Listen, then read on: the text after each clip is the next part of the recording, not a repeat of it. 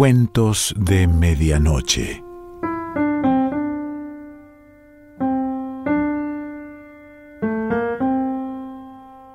El cuento de hoy se titula La música y pertenece a Ricardo Piglia.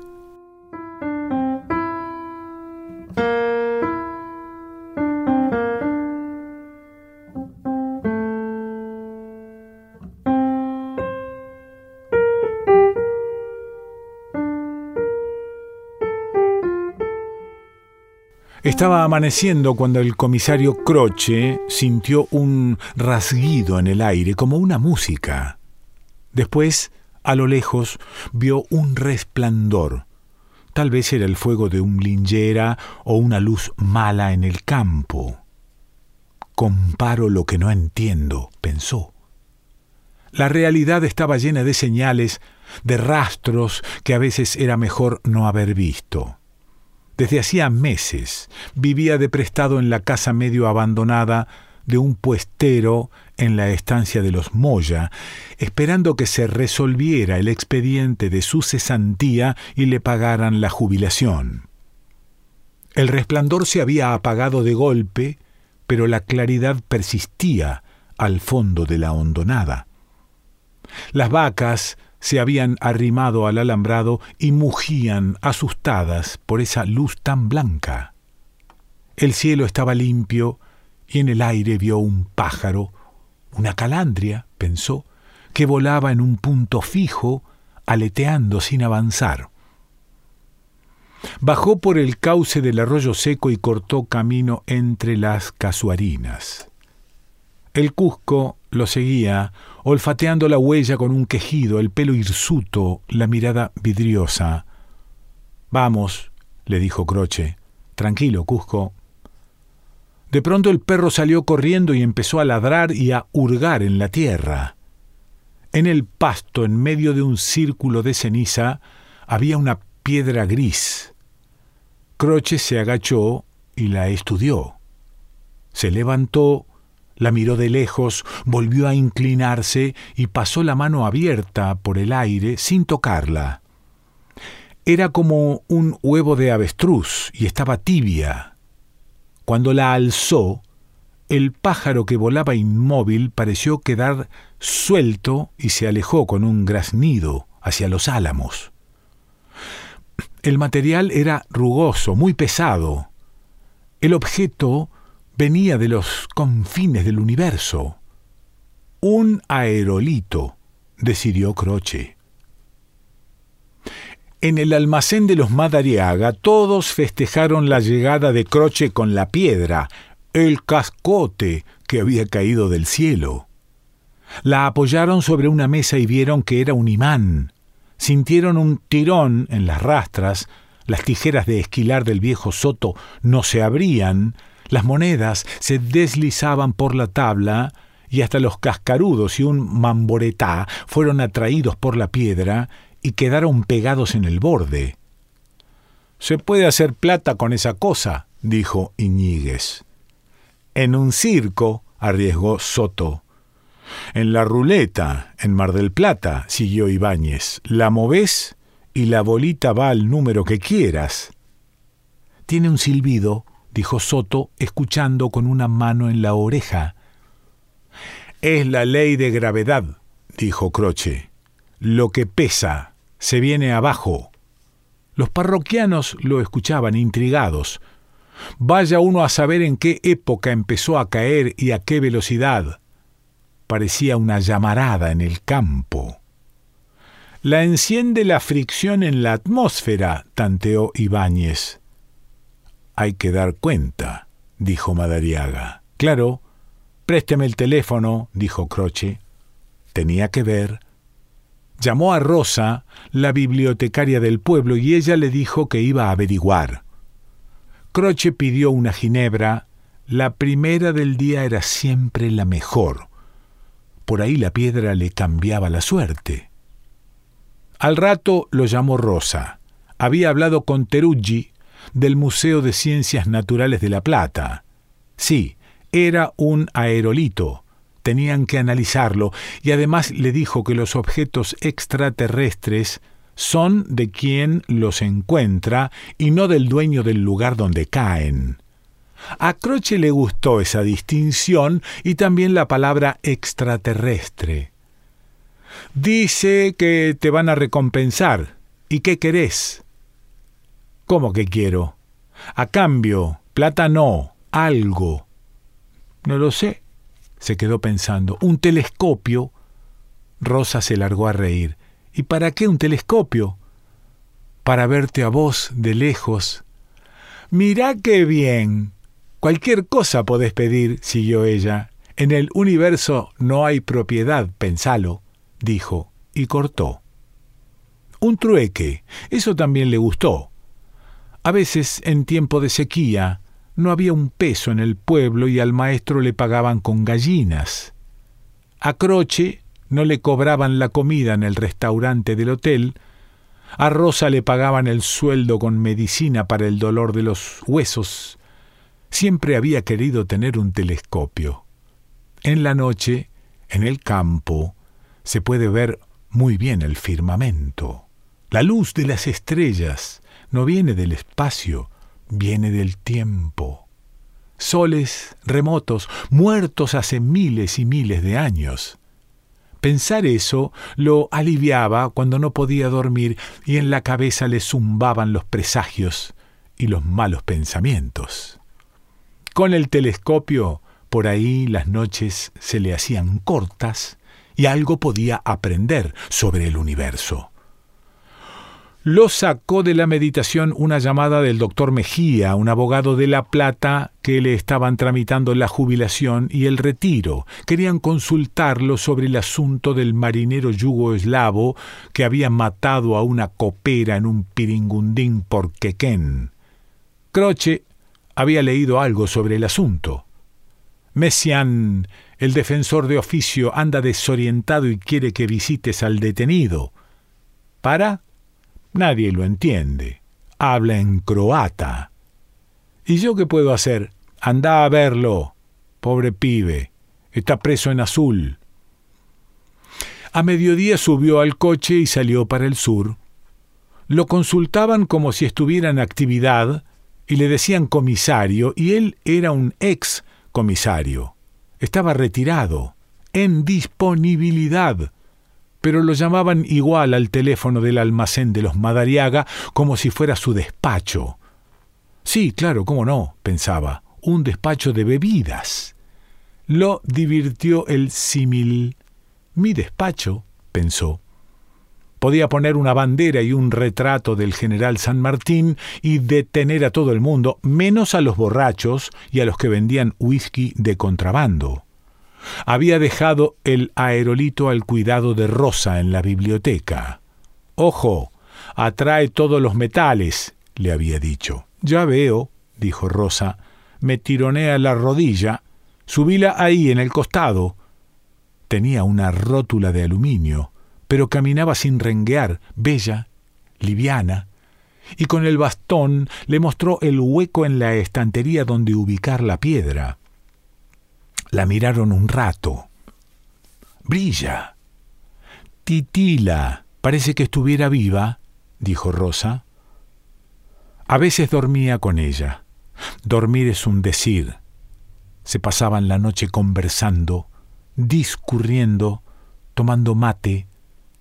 De vez en cuando se metían en la cama. A Rosa no le gustaba que los vieran juntos. Nadie quiere que lo vean con un policía. Pero yo soy un ex policía, estoy retirado. Ella se reía, se iluminaba. Por eso no, Croche, es que sos muy feo. En la cárcel lo estaba esperando el abogado de oficio flaquito y activo, fumaba nervioso, y mientras entraban le hizo un resumen del caso. La noche del 8 de mayo de 1972, después de desembarcar en Quequén, Sandor Pesic, junto con otros tres marineros del barco Balcanes, que venía a cargar trigo con los hilos del puerto, se fue a tomar unas copas al bar Elsa, un cabaret en la zona mala del puerto. Estuvieron un rato ahí bebiendo cerveza con las chicas. Sus compañeros se retiraron, pero Pesic se quedó porque le gustaba estar bajo techo, en la luz, sentado a una mesa, como si fuera de ahí, dijo el abogado, y concluyó amargado, me saqué la lotería con este individuo. Debe pensar que individuo es una palabra jurídica, pensó Croce, mientras pasaban los retenes y las rejas y cruzaban los pasillos. Un masculino, podría haber dicho, pensó Croce, como no, un varón, un mocito desgraciado sería mejor. Pesic, solo y algo bebido, sin hablar castellano, presenció esa noche una pelea de las animadoras, Nina Godoy y Rafaela Villavicencio, con un cliente. Como la pelea subía de tono, Persic quiso intervenir para calmarlos, pero recibió un golpe en la cabeza que lo dejó inconsciente. Cuando despertó, Nina estaba muerta en el piso y la otra mujer gritaba y lloraba pidiendo ayuda. El hombre, el cliente, ya no estaba. La policía detuvo a Pesic cuando volvió al barco. Había huido asustado en medio del tumulto. Lo encarcelaron. El Balcanes partió y él quedó solo, en ese país perdido. En el juicio lo declararon culpable del asesinato de Godoy y lo condenaron a 20 años de prisión. De las muchas personas que testimoniaron, Pesic era el único sin antecedentes penales.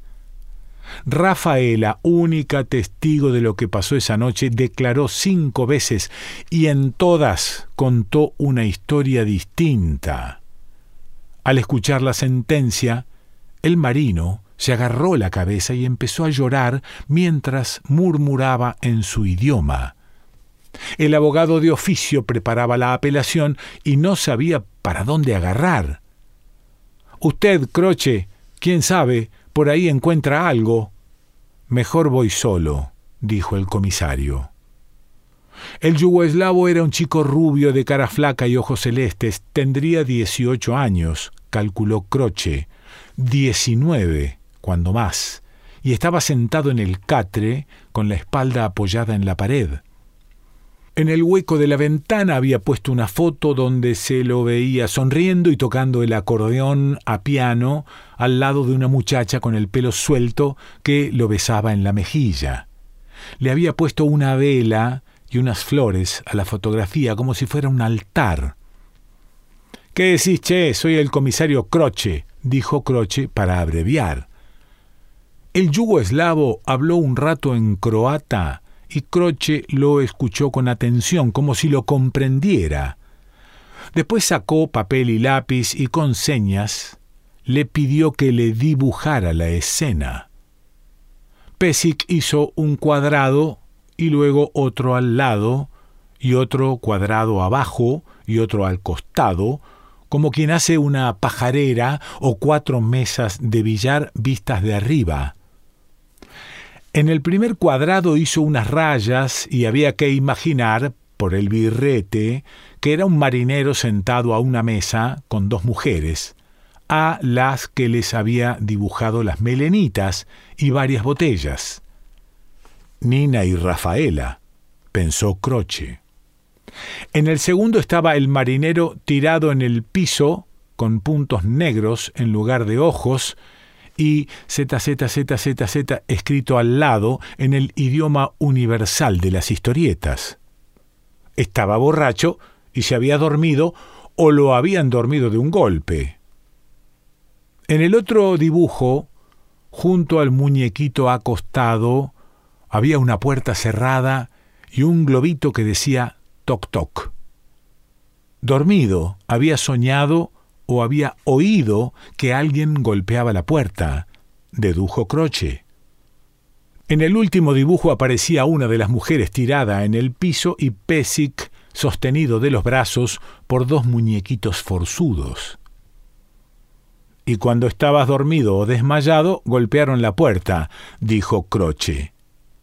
Pesic lo miró sin entender. Croce le mostró el segundo dibujo y Pesic volvió a hablar largamente haciendo gestos con la mano, quizá con la ilusión de que lo comprendiera. Imposible. Entonces Croce puso las manos juntas en la cara y cerró los ojos. ¿Estabas dormido? preguntó. Pesic negó con la cabeza, expectante. ¿Cómo no? Primero entra uno y después el otro, dijo Croce mostrando primero un dedo y después dos. ¿O había sido uno solo que golpeó dos veces? No, dijo Pesic con un gesto. Croce recordó de pronto que en los Balcanes, para decir sí, se hacía el gesto de mover la cabeza de arriba a abajo y para decir no, hacían el gesto de sacudir la cara de un lado al otro. Ajá, dijo Croce. Sí. El chico sonrió por primera vez. Después mostró un dedo y después dos dedos. Uno había golpeado dos veces. Raro. ¿Lo había despertado o lo había oído en sueños? preguntó Croce. Pesic hizo unos gestos incomprensibles, pero después cerró los ojos y Croce infirió que había escuchado los golpes mientras dormía. Si habían golpeado la puerta dos veces, era una señal. Entonces el crimen había sido planificado y no era el resultado de una pelea casual, y usaron a Pesic de chivo expiatorio. Primero lo desmayaron. Croce había hablado en voz alta como le sucedía a veces mientras pensaba para adentro, y Pesic lo miró asustado. No entendés ni jota, le dijo Croce. El chico se tapó la cara y empezó a llorar. Croce le apoyó la mano en la cabeza. En la pared del fondo de la celda había una leyenda grabada en la piedra. Meo sangre. Soy José Míguez. Yuta puta. Había cruces para marcar el tiempo y el dibujo primitivo y brutal de una mujer desnuda con las piernas abiertas. La muerte siempre llama dos veces pensó de golpe Croce. Pesic era el condenado esencial, metido en una historia siniestra, en un puerto miserable, en un país desconocido. Debe pensar, pensó Croce, soy el náufrago de todos los náufragos, voy a morir solo en esta celda inmunda. Pero, ¿sería inocente? En el momento del hecho estaba dormido, no podía recordar nada, pero su salvación estaba en ese sueño. ¿Te acordás qué soñaste? preguntó Croce y dibujó torpemente un títere dormido. Z, Z, Z, Z, Z. Y luego hizo un globo que le salía de la frente con nubes. Un árbol, una casita con una chimenea de la que salía humo, el globo estaba dibujado con una línea de puntos que parecía temblar en el aire.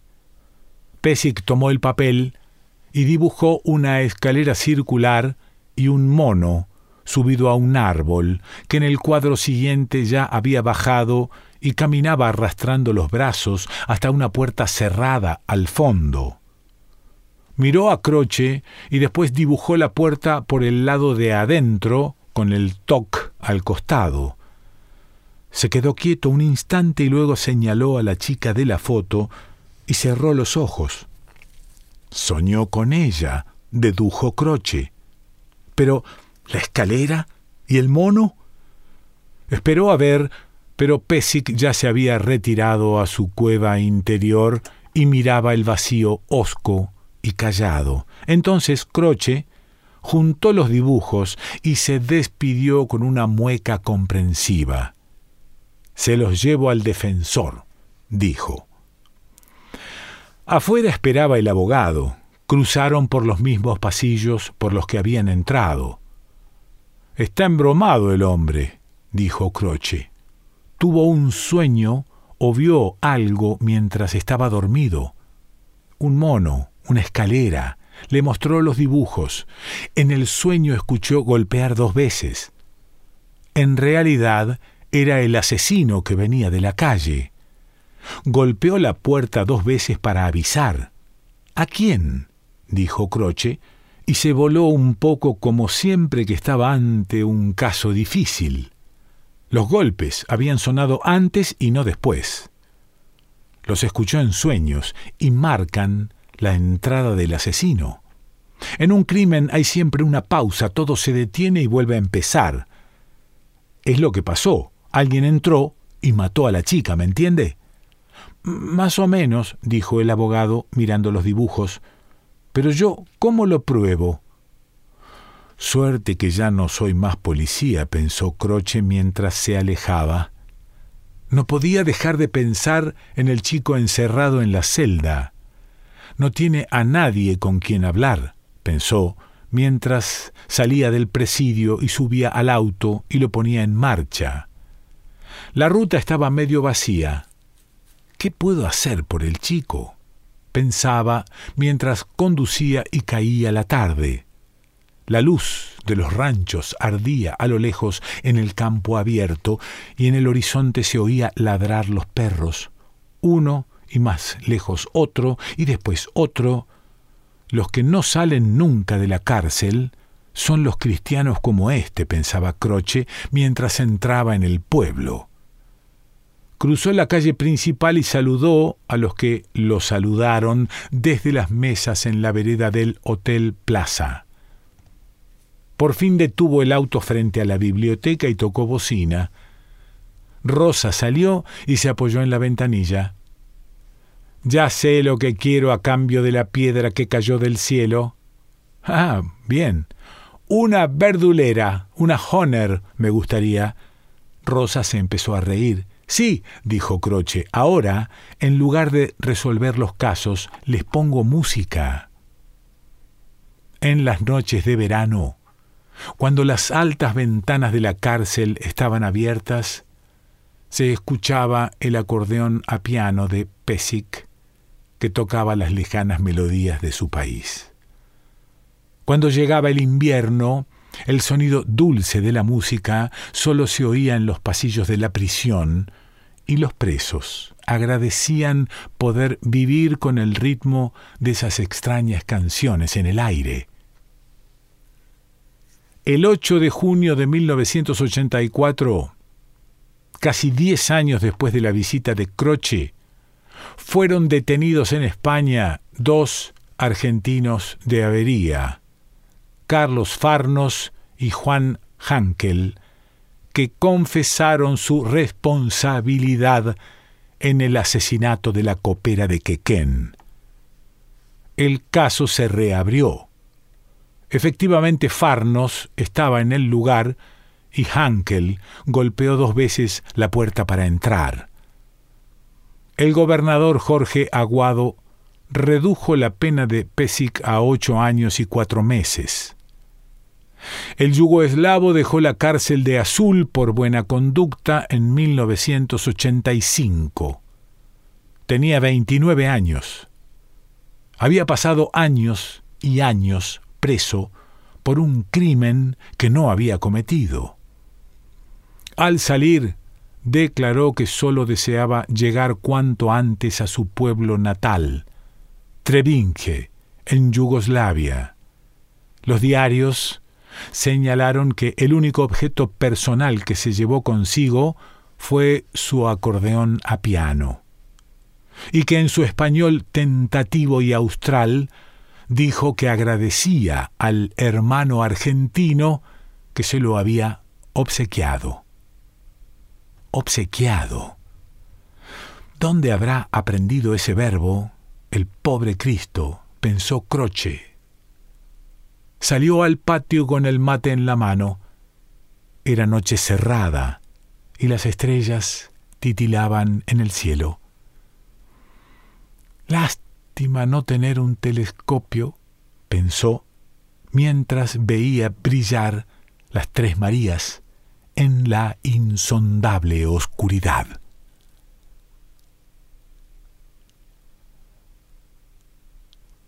Ricardo Pilia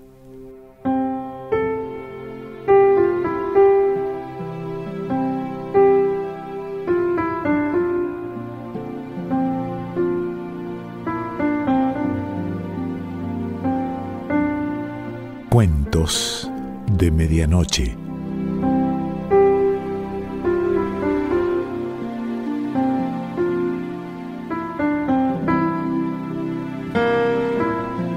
Selección Pancho Mondino. Idea y lectura Quique Pessoa.